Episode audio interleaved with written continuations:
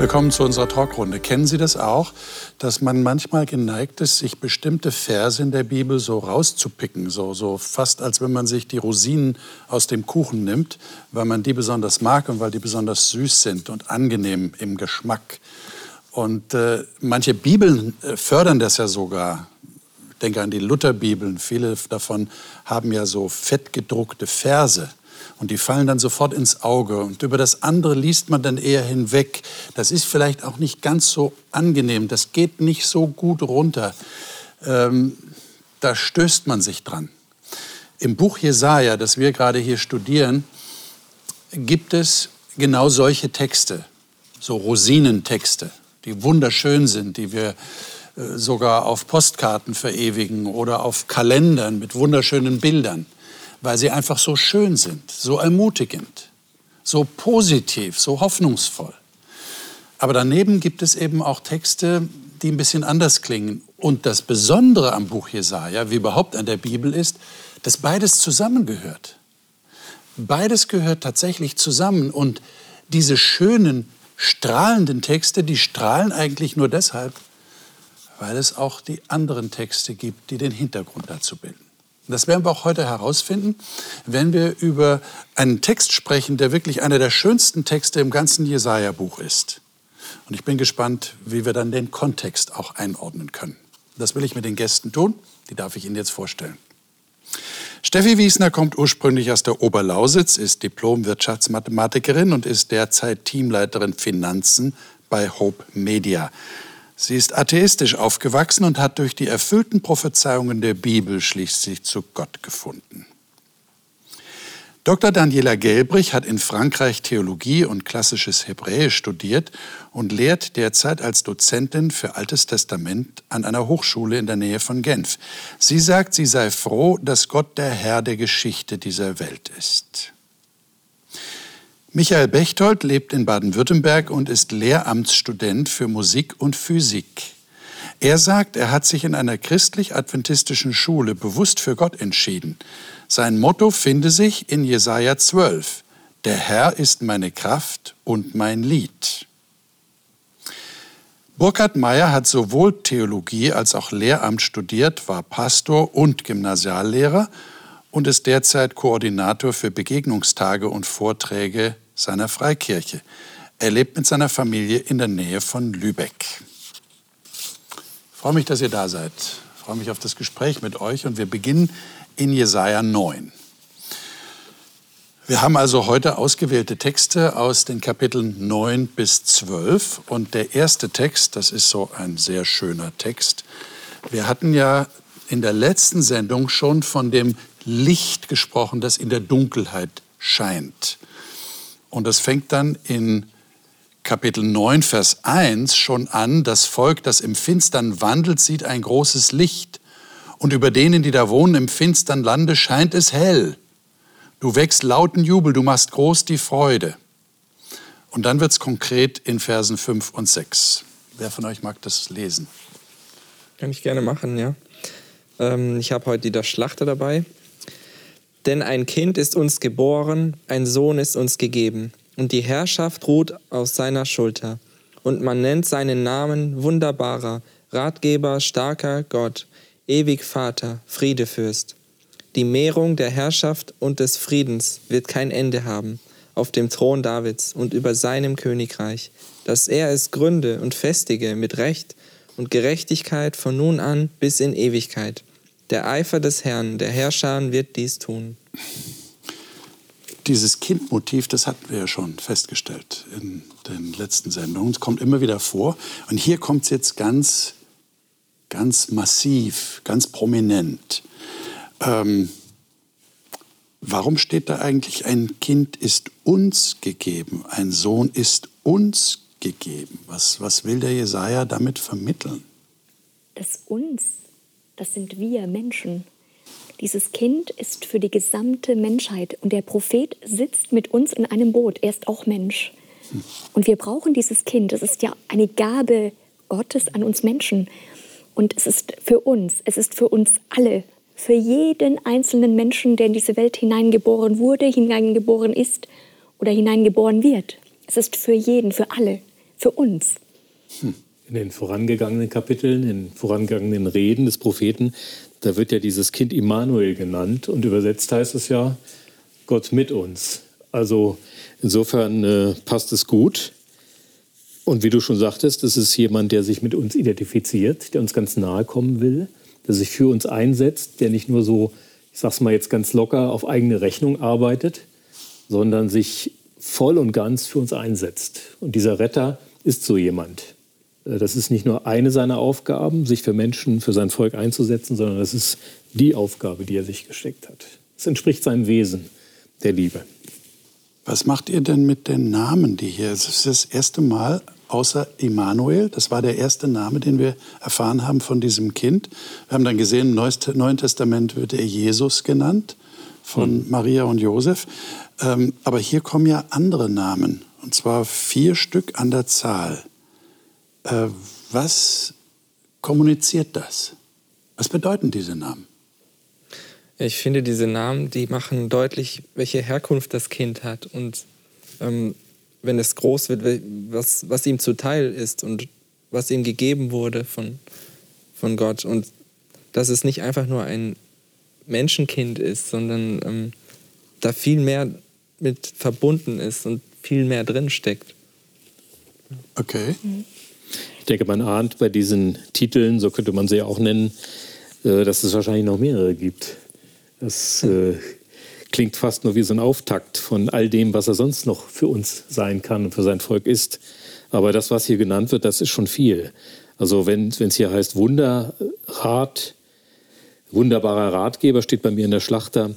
Äh, das ist jemand, der mich durch die ganzen Irrungen und Wirrungen des Lebens, durch diesen ganzen Irrgarten hindurchführt, der mir eine Richtung zeigt, der wie so ein guter Kompass ist.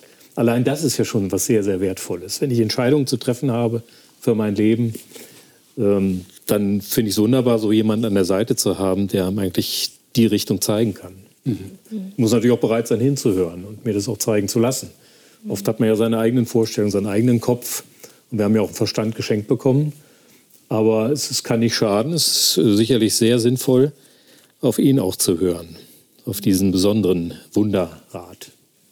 Denn bei ihm sind ja alle Schätze der Weisheit verborgen. Wenn ich jetzt auf Jesus nochmal komme. Warum soll ich sie nicht bei ihm heben? Jetzt haben wir natürlich unter diesen vier Namen zwei, die uns stutzig machen müssen eigentlich. Mhm. Ich denke, die machen deutlich, dass es eben nicht einfach ein Mensch ist. Es ist nicht einfach ein normales ja. Kind, was hier geboren wird, sondern wenn es heißt, im starker Gott, Vater der Ewigkeit. Ähm, mag sein, dass es ähm, in der Vergangenheit halt auch Menschen gab, die sich solche Titel angemaßt haben, aber die haben sich eben nur angemaßt, die haben ihn nicht wirklich zugestanden. Okay. Aber das, was hier auch ähm, stutzig macht, ist die Tatsache, dass Gott, wir sagen ja oft, dass Gott sich nicht verändert, ja, dass er immer der gleiche ist. Aber hier sehe ich, dass sich Gott verändert und Kind wird. Dass Gott sich wirklich verändert und dem Menschen entgegengeht, indem er eben Mensch wird und auch noch ein schutzloses, hilfloses Kind.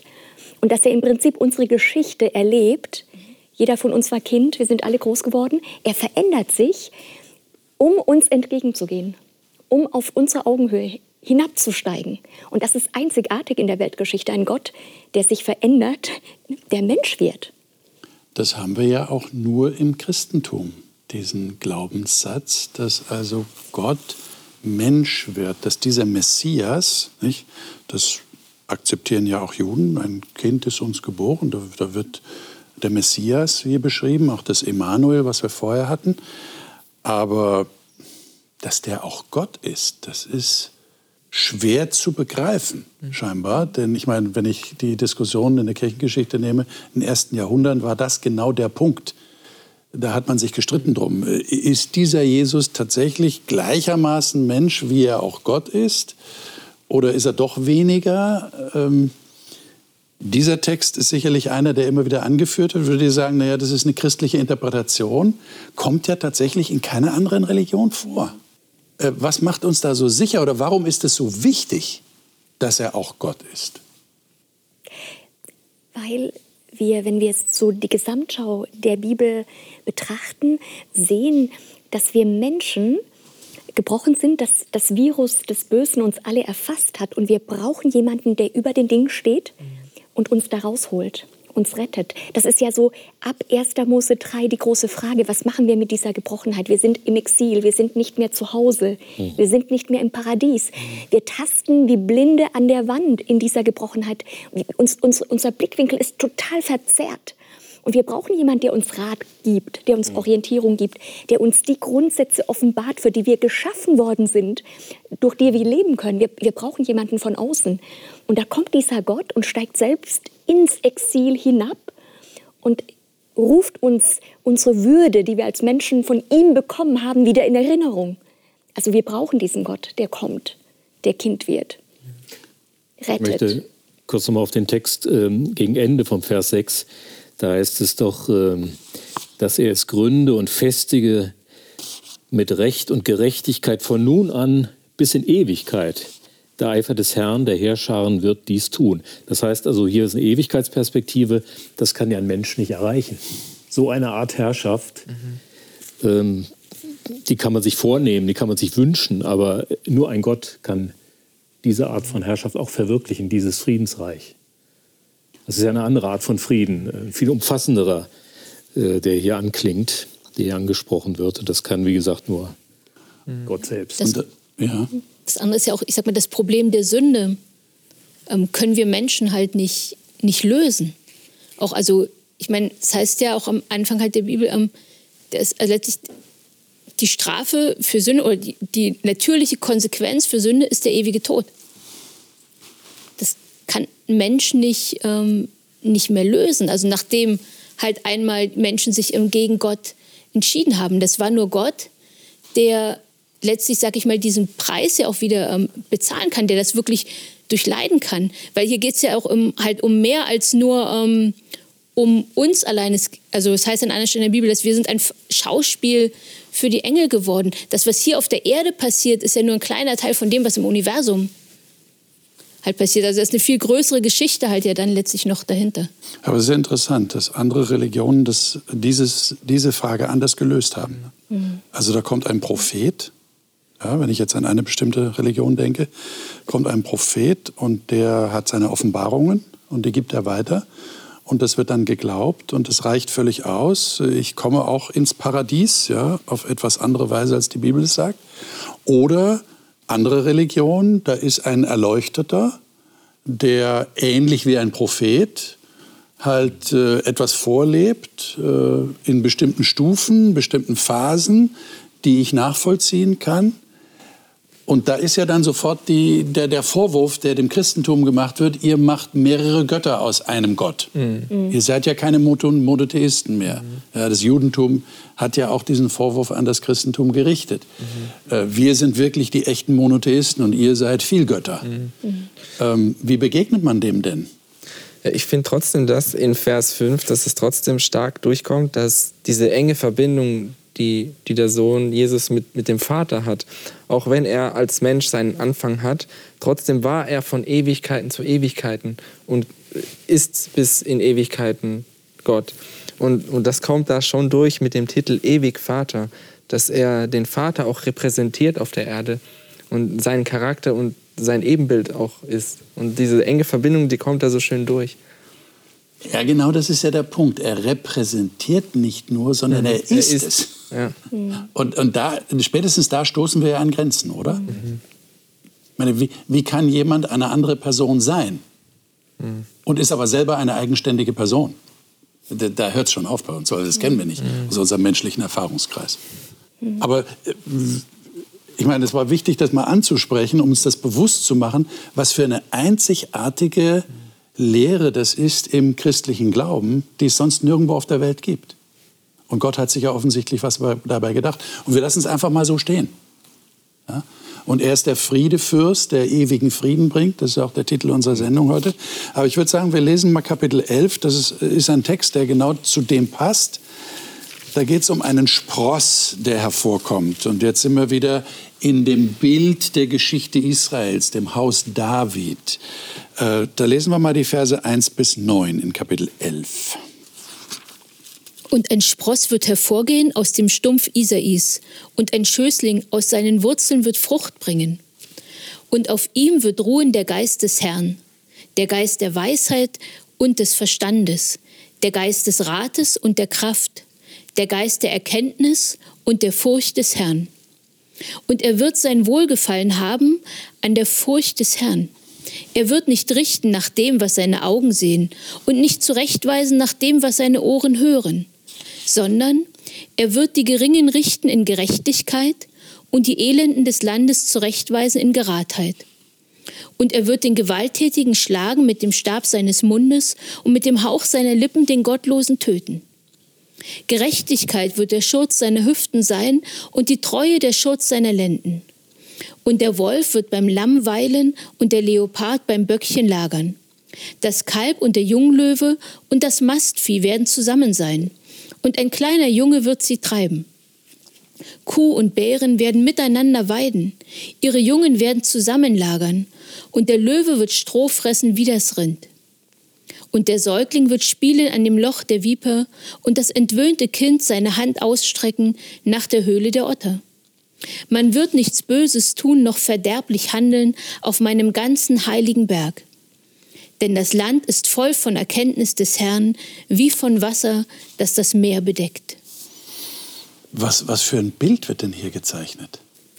Jetzt sind wir plötzlich bei, bei Löwen und Lämmern und Kühen und Bären. Äh, erklärt mir das.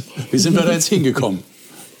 Tja, das ist hier mehr als nur Hagenbeck, ne? Erklär's uns. Warum ist es mehr? Ja, also wenn ich es lese, es wirkt auf mich ähm, wie eine Welt, in der ich mal durchatmen kann, in der ich unbeschwert unterwegs sein kann, in der ich angstfrei unterwegs bin. Das ist vor dem Hintergrund der, der, der Welt, wie wir sie heute erleben, ist das schon etwas, etwas Schönes. Fast zu schön, um wahr zu sein. Aber es wird uns ja hier durch den Propheten äh, weitergegeben. Und wir dürfen es glauben. Also es ist nicht mehr fressen und gefressen werden. Genau. Also das scheint so ein ja. bisschen die Botschaft zu sein. Ja. Das gibt es dann nicht mehr. Ja. Weil das die Realität ist. Ja. Mhm. Diese Gebrochenheit, ja. Diese Härte gibt es nicht mehr. Ja. ja. Ich, ich finde schon interessant, wie Jesaja von einem Bild zum anderen springt. Ja, eben. Ja, das sind ja auch Brüche im Text, die uns heute gar nicht so geläufig sind. Er beginnt da mit dem Spross, der aus dem Stumpf Isais hervorgeht, dem Schößling aus seinen Wurzeln, dann geht es mhm. weiter und plötzlich beginnt es mit dem Wolf und dem Lamm. Ja. Das ist wirklich hier so ein, ein Bilderhaufen, der uns begegnet. Aber interessant ist, dass Jesaja ja im historischen Kontext beginnt. Mit Asur, dann spricht er von Babylon, dann spricht er von den Persern. Und dann weitet sich aber sein Blick und er spricht von einer neuen Erde, einem neuen Himmel. Also er beginnt in seiner historischen Situation, aber blickt voraus bis ans Ende der Zeit und bis wieder ein Bruch in der Menschheitsgeschichte da ist und es einen neuen Himmel, eine neue Erde gibt mit anderen Parametern. Da plötzlich können Bär und Kuh miteinander. Und das Böse ist nicht mehr da. Das ist ja toll, nicht? Man wird nichts Böses tun, noch verderblich handeln auf meinem ganzen heiligen Berg. Und das alles durch einen kleinen Sprössling? Ja, der wächst. Ne? Der, der die Welt dann so verwandelt. Ja. ja. Ja, das ist, ist faszinierend, ja. absolut faszinierend. Und wahrscheinlich, wenn ihr sagt, da weitet sich der Blick, wäre es wahrscheinlich gut, wir würden uns davon inspirieren lassen mhm. und auch unseren Blick etwas erheben und nicht nur an unsere jetzige Situation denken, mhm. sondern sagen, da gibt es ein, eine Vision, da gibt es ja. eine, eine Aussicht auf etwas viel Besseres. Ein solcher großer Schöpfungsfriede, der also alle mhm. Kreaturen, alle Geschöpfe mit einschließt. Mhm ähm, das wünschen wir uns doch alle, dass die Beziehung zwischen uns untereinander und zur Natur, zu den Tieren, natürlich zu Gott, zum Schöpfer, dass die wieder geheilt werden, dass, dass die intakt sind. Warum meint ihr, denken so viele Leute, dass das eine Utopie ist? Ich meine, wenn ich mal so, so an, denke an, an Menschen, äh, unter denen wir auch leben, ja? säkulare Gesellschaft, Politiker, mhm. die äh, sich über den Klimawandel äh, Gesorgen machen, zu Recht, mhm. äh, die nicht wissen, wie wird es unseren ja, Kindern ja. und Enkeln mal gehen, äh, wie wird es mit der Welt weitergehen. Mhm. Und dann kommst du mit so einem Text. Ja. Äh, könnte ich mir vorstellen, dass die meisten sagen, es klingt schön, aber ja, das, ist, eine ein, Utopie. Ein Friedhof der Utopien. gab ja schon viele Versuche in der Geschichte, so, so eine Art Frieden herzustellen. Äh, die Kommunisten haben es versucht, ja. den neuen Menschen zu schaffen. Es gibt dann Versuche im Kleinen in Form von Kommunen, äh, also, oder auch äh, über die Technik, also technische Utopien. Es geht dann bis hin zu der Vorstellung, wir könnten vielleicht auf einem Ersatzplaneten, einem Exoplaneten nochmal neu anfangen, die Menschheit nochmal neu aufbauen. Ja? Mhm. Es wird ja sogar eine Stadt auf dem Mars geplant, Virgil City von Richard Branson, dem britischen Milliardär, zusammen mit Google. Gut, das ist äh, sehr, sehr ungewiss, ob die Stadt jemals dann. Äh, das ist dann vielleicht schon eher Utopie, oder? Ja, ja, es geht schon mehr in die Richtung. Aber, aber wir haben man auch glauben, ne? Ja. Also der Friedhof der Utopien, den gibt es und das ernüchtert wahrscheinlich viele Menschen, ja. dass sie sagen, naja, äh, machen wir es mal eine Nummer kleiner, versuchen wir mal in unserem Umfeld Schritt für Schritt kleine Verbesserungen äh, einzuführen und äh, halten mal ein bisschen Abstand von den was, ganz Was macht euch denn sicher, dass es keine Utopie ist? Ich meine, ihr sitzt jetzt bequem in euren Sesseln und sagt, ja, ich glaube daran. Das wird kommen und ich werde es erleben. Äh, was macht euch da so sicher? Gute Frage. Dass ja. das nicht zum Friedhof der Utopien gehört. Genau. Ich meine, wir sind ja alle Gefangene dieser gebrochenen Welt und auch unserer eigenen Gebrochenheit. Wir kennen nichts anderes. Wir kennen die Realität mhm. nicht persönlich, die hier mhm. geschildert wird. Wir können vielleicht sagen, okay, wir haben unsere Wurzeln, unsere Sehnsüchte. Ich meine zum Beispiel, wir leben seit Jahrhunderten, Jahrtausenden in einer Welt, in der Ungerechtigkeit da ist, großes Leid da ist. Der Krieg ist immer noch Normalzustand? Natürlich, aber dennoch ist unsere Sehnsucht nach Gerechtigkeit da. Warum ist sie denn im Laufe der Jahrtausende nicht gestorben, diese Sehnsucht nach Gerechtigkeit? Also man, man spürt schon, da ist in uns etwas, was sich nach etwas anderem sehnt, nicht nach der Wirklichkeit, in der wir sind. Und ich meine, man glauben daran, vielleicht auch durch die persönliche Begegnung mit Gott, der in einem etwas Neues schafft, eine kleine, ein kleines Paradies in einem schafft, im Herzen schafft, auch wenn man in einer zerrütteten, gebrochenen, ambivalenten, vielschichtigen Welt ist. Also wenn man das erlebt hat, Neuschöpfung im persönlichen Bereich, kann man vielleicht denken, ah ja, hm. es gibt auch eine Neuschöpfung auf hm. universaler Ebene. Okay. Ja, und vielleicht ähm, ist es halt ja auch... Okay also für mich ist einfach so ein Punkt, dass ich sage, es gibt so viele Prophezeiungen aus der Bibel, die sich halt schon erfüllt haben. Warum soll sich die dann nicht auch erfüllen? Okay. Weil es Und das sagst ja du, der du atheistisch aufgewachsen genau. bist. Und es ist halt, für mich ist eigentlich so ein Punkt, ähm, was mich manchmal zum Nachdenken bringt. Ich habe den Eindruck, wir fokussieren halt dann oft auf diese ähm, Texte, also von wegen da eben mit ähm, Kuh und Bär leben zusammen und der Säugling spielt da am Loch der Otter und so weiter.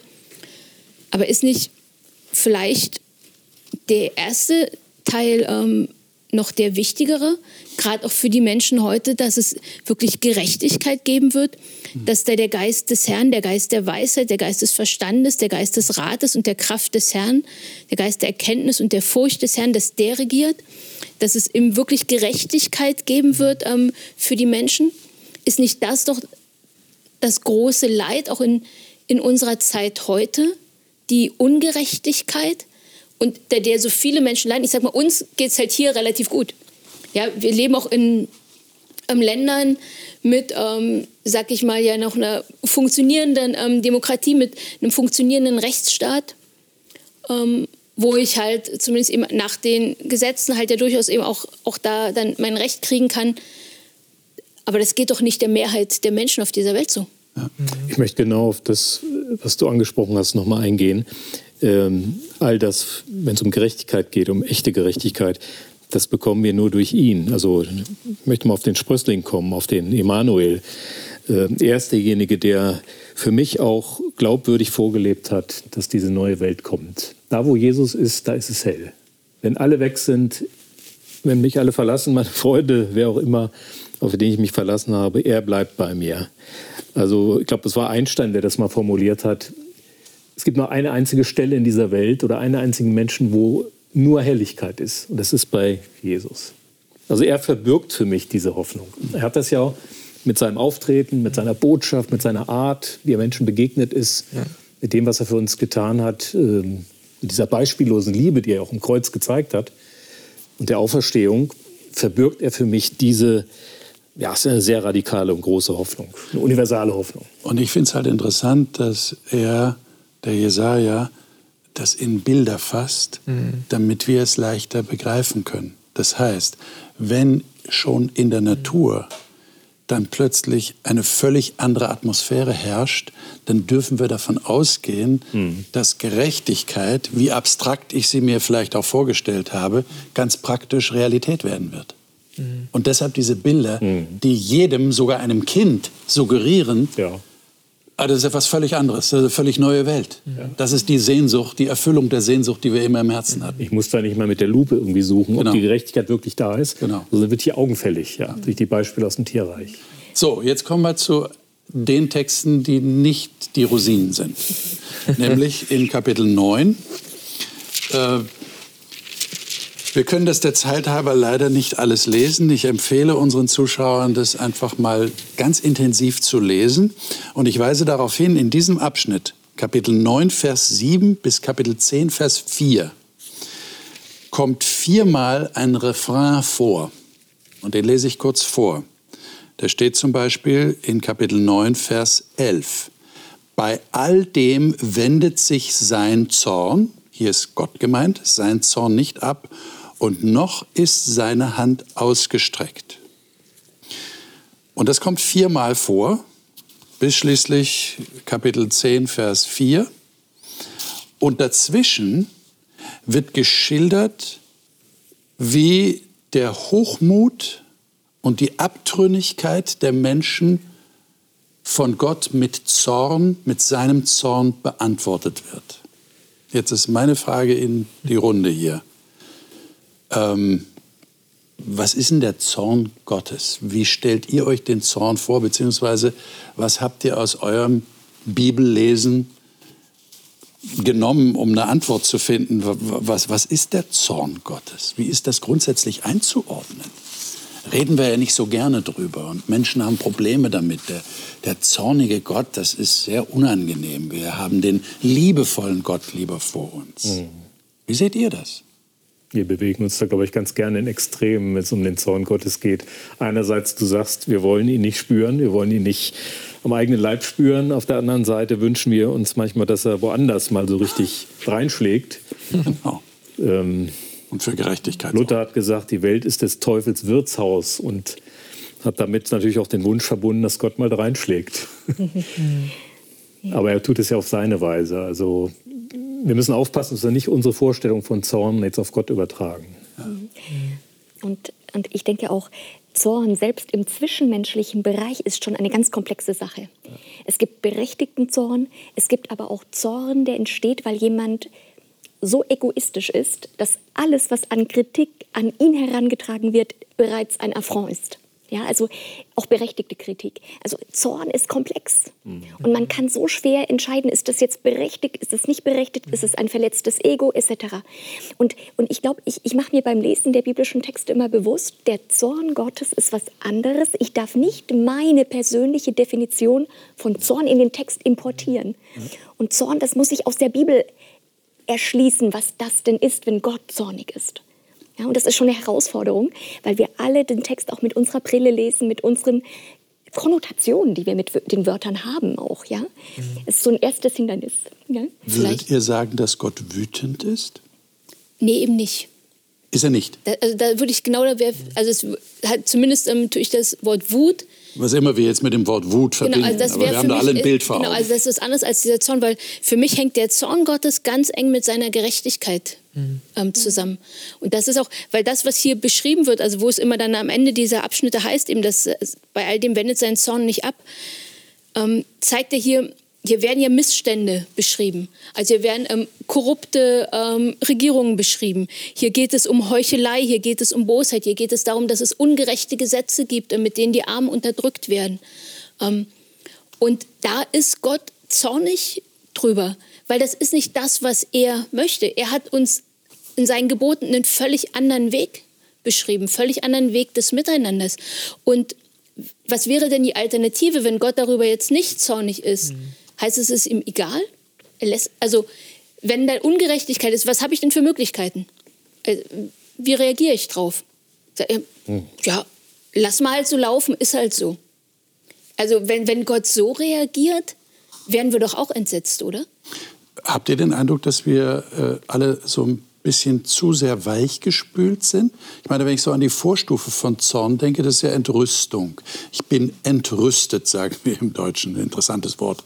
Ich bin entrüstet, das heißt, ich bin irgendwie irritiert und äh, es ärgert mich. Ja? Ärger ist ja auch eine Vorstufe von Zorn.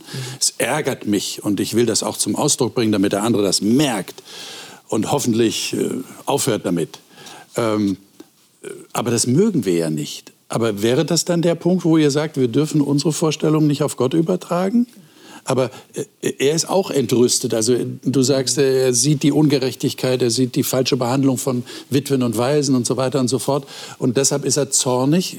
Aber äh, was ist es dann? Wie, wie, wie, sieht das dann aus? Wie sieht der Zorn aus? Darf es nur bis zu einer bestimmten Grenze gehen? Und wenn es über eine Grenze geht, dann sagen wir, jetzt äh, schenkt uns bitte wieder den lieben Gott. Im, Im Kontext ist es ja so, dass kurz vorher gesagt wird, dass dieser Gott der Fürst des Friedens ist. Also er wird ja im gleichen Atemzug als Fürst des Friedens bezeichnet. Frieden. Das klingt ganz anders als Zorn. Ne? Ja, genau. Mhm. Aber anscheinend steht eben Frieden auf dem Spiel, wenn der Mensch so dem Bösen folgt. Es steht auch die Gerechtigkeit auf dem Spiel, wenn der Mensch sich dem Bösen hingibt oder das Böse wählt. Es steht Leben auf dem Spiel. Es stehen die zwischenmenschlichen Beziehungen auf dem Spiel. Der Mächtige herrscht und tritt den Elenden nieder ähm, oder nutzt seine Macht aus. Nicht, es steht ganz, ganz viel auf dem Spiel. Und ich habe den Eindruck, dass der Zorn Gottes ich habe auch keine letztgültigen Antworten, das sind viele offene Fragen, aber dass der Zorn Gottes da ist um, um für diese Konzepte, für die wir geschaffen worden sind, einzutreten und zu sagen, ich garantiere dafür, dass ihr trotz einer gebrochenen Welt noch halbwegs miteinander könnt. Und letzten Endes mache ich dem allem ein Ende und nehme all die mit, die mit mir diesen Weg gehen. Ähm, aber so dieser Zorn richtet sich ja gegen das, was Leben zerstört.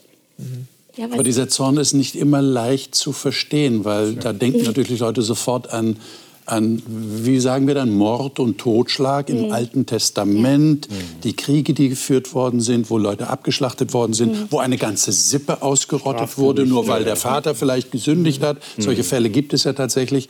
Und dann sagen die Leute, äh, was haben die kleinen Kinder damit zu tun? Mhm. Äh, ah, das ist der Zorn Gottes. Na, mit dem Gott will ich sicher nichts zu tun haben.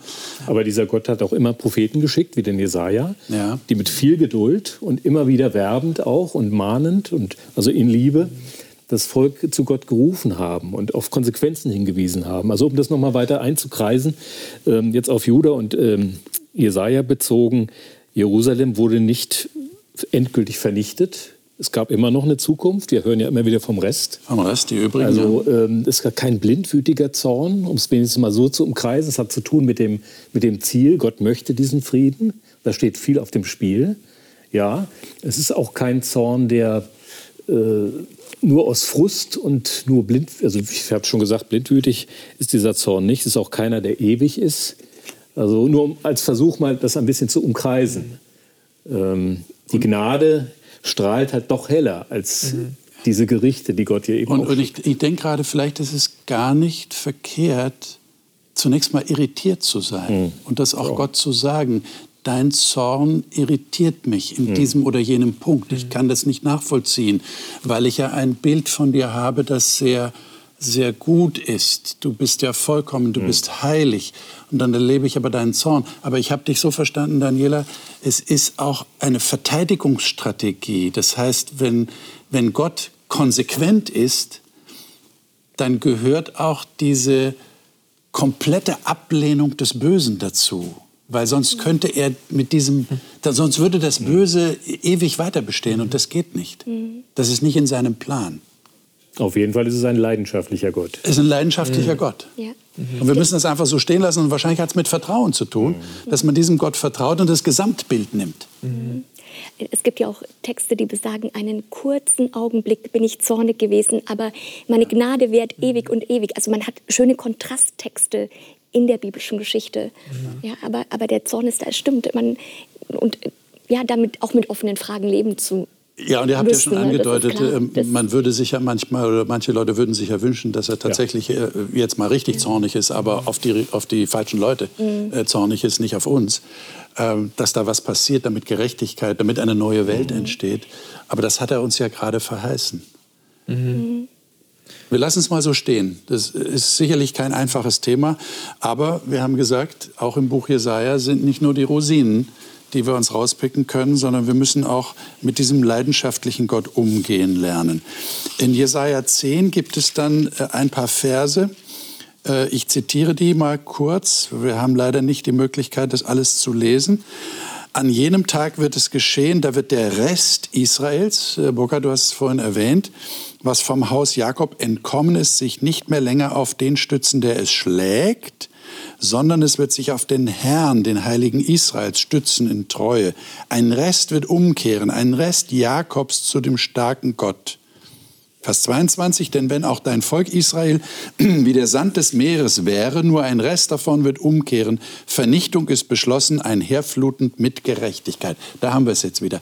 Ein, ein Rest entscheidet sich, diesen Kampf Gottes für Gerechtigkeit anzunehmen und sich auf seine Seite zu stellen.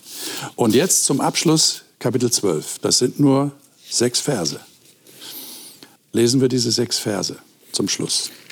Ja, das kann ich gerne tun, auch aus der Schlachterversion. Mhm. Und an jenem Tag wirst du sagen, ich preise dich, Herr, denn du warst gegen mich erzürnt. Doch dein Zorn hat sich gewendet und du hast mich getröstet. Siehe, Gott ist mein Heil. Ich will vertrauen und lasse mir nicht grauen. Denn Yahweh, der Herr, ist meine Kraft und mein Lied, und er wurde mir zur Rettung. Und ihr werdet mit Freuden Wasser schöpfen aus den Quellen des Heils und werdet sagen zu jener Zeit, Dankt dem Herrn, ruft seinen Namen an, verkündigt unter den Völkern seine Taten, erinnert daran, dass sein Name hoch erhaben ist. Singt dem Herrn, denn er hat Herrliches getan. Das soll bekannt werden auf der ganzen Erde. Jauchze und rühme, die du in Zion wohnst, denn der Heilige Israels ist groß in deiner Mitte. Wenn wir das jetzt aufmerksam lesen, dann stellen wir fest, der Zorn kommt wieder vor. Habt ihr das gemerkt? Ja. Mhm. Gleich am Anfang. da steht hier, ich preise dich, Herr, ja, du hast mir gezürnt. Und das könnte man ja auch anders übersetzen, oder? Ja, also wenn ich das im Hebräischen lese, ja. würde ich das erstmal anders übersetzen. Und zwar, ich preise dich, Herr, weil du mir gezürnt hast. Weil du diesen Zorn mir gegenüber oh, gehabt hast. Das steht eigentlich da. Wie komme ich denn dahin, dass ich Gott lobe äh, für seinen Zorn? Wie, wie kriegen wir diese Kurve mit dem Jesaja? Naja, ich darf wissen, was er tut, selbst in seinem Zorn, ja. Hm. Ja, und, und es ist ja auch Gnade, wenn Gott uns sagt, was in unserem Leben nicht läuft, wenn er den Finger auf die Wunde legt, weil wir oft betriebsblind sind und uns selbst nicht mehr mitbekommen und auch unser eigener Stolz uns blind macht. Und wenn dann jemand kommt, mhm. dem ich vertrauen kann, einem Gott, der über allem steht und mir das offenbart, das ist auch Gnade. Und ich dann umkehren kann Ne, umkehren kann. Das ist ja so das Umkehren, dieser Rest, der umkehrt.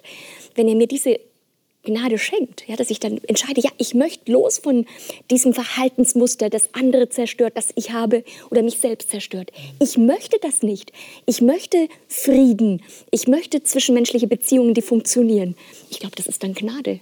Dazu wachsen, das ist ja ein Wachstumsprozess zu Füßen Ich glaube, dass dazu auch eine große Portion Glaubensreife gehört, diesen Zorn so so zu akzeptieren. Ich glaube, da bäumt sich sonst auch vieles auf in uns. Natürlich. Ja. Mhm. Wir wollen ja lieber gestreichelt werden, als dann so diesen Zorn zu, zu spüren, in welcher Form der dann auch immer kommt. Ne? Mhm. Ich meine, das kommt ja hier auch durch in dem Vers. Also für mich ist halt auch die Frage, ähm, ist das Preisen vielleicht auch deshalb, weil du hast mir gezürnt, das ist Vergangenheit. Also mhm. ja, du hast mir gezürnt, das war so und dann ähm, geht es ja weiter. Also je nachdem, es ist jetzt im Konjunktiv bei mir steht, möge dein Zorn sich wenden, dass du mich tröstest wieder so dieser Wunsch oder eben, du hast es, glaube ich, jetzt so gelesen, eben, ähm, dein, dein, Zorn hat sich gewendet und mhm. ähm, hast mich wieder getröstet. Also es ist ja eben, auch als ähm, Kinder Gottes erleben wir eben auch ja eben nicht nur einfach den zornigen Gott, sondern wir erleben eben auch den ähm, sich uns zuwendenden Gott ja auch wieder. So wie vielleicht ja auch ähm, Eltern ihrem Kind halt auch sehr klar sagen müssen, du, ähm, das geht so nicht. Aber deshalb ähm, fällt das Kind nicht aus der Liebe der Eltern raus. Ich habe dich jetzt so verstanden, er redet jetzt im Rückblick. Er hat da schon etwas erlebt und durchdacht genau. und genau. reflektiert. Mhm. Mhm. Und dann redet man vielleicht anders, ja. Ja. Als wenn man jetzt so mittendrin steckt. Und es würde bedeuten, dass wir, das habt ihr schon, schon gesagt, es mit einem Gott zu tun haben, der eben nicht gleichgültig ist. Denn das ist ja eigentlich das Schlimmste, was in Beziehungen passieren kann, wenn Gleichgültigkeit eintritt, wenn sich jemand abwendet, die kalte Schulter zeigt und sagt, mit dir rede ich noch nicht mal mehr. Das erleben wir hier nicht, sondern Gott, Gott wendet sich den Menschen zu, auch wenn er konsequent auf das Böse hinweist, was natürlich nicht angenehm ist und was wir als Zorn wahrnehmen. Aber es geht letztlich um die Gerechtigkeit. Es geht um die Beziehung Gottes. Also die Beziehung, die wir mit Gott haben sollen.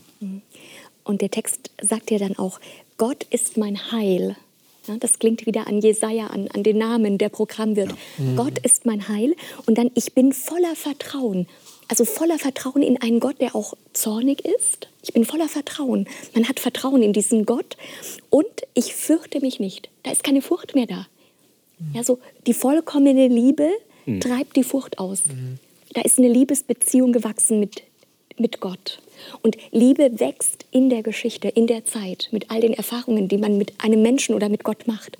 Das ist ein Wachstumsprozess. Liebe Zuschauer, ich könnte mir lebhaft vorstellen, dass Sie jetzt eigene Gedanken haben und dass Sie am liebsten mitdiskutieren würden, gerade wenn es um diese nicht einfache Frage vom Zorn Gottes geht. Wir haben dazu ein paar Gedanken hier geäußert, konnten das natürlich nur anreißen. Aber ich denke, das Entscheidende ist, dass wir hier einen Gott haben, der uns gegenübertritt als jemand, der wirklich an uns interessiert ist. Und das, das hat er in der Geschichte Israels bewiesen. Und das ist ein Beispiel für uns, das ist eine Illustration, die wir für unser eigenes Leben ne- nehmen können, um Gewissheit darin zu haben, dass Gott auch an uns genauso interessiert ist und dass er dieses, dieses Kind auf die Welt gegeben hat. Und das war er selber. Das ist er selber immer noch. Was für eine Botschaft, die da drin steckt. Das nächste Mal werden wir auch wieder über den Zorn Gottes reden, aber nicht gegen uns gerichtet oder gegen das Volk Israel gerichtet, sondern gegen eine Macht, die bisher eigentlich noch gar keine Erwähnung gefunden hat. Wir haben immer von Assyrien gehört, aber jetzt hören wir plötzlich von Babel, von Babylon. Ein Lied gegen Babel. Und da merken wir dann, das werden wir sehen, dass da noch mehr drin steckt, als auf den ersten Blick zu erkennen ist. Ich hoffe, Sie sind gespannt und sind das nächste Mal wieder dabei. Bis dahin, Gottes Segen Ihnen.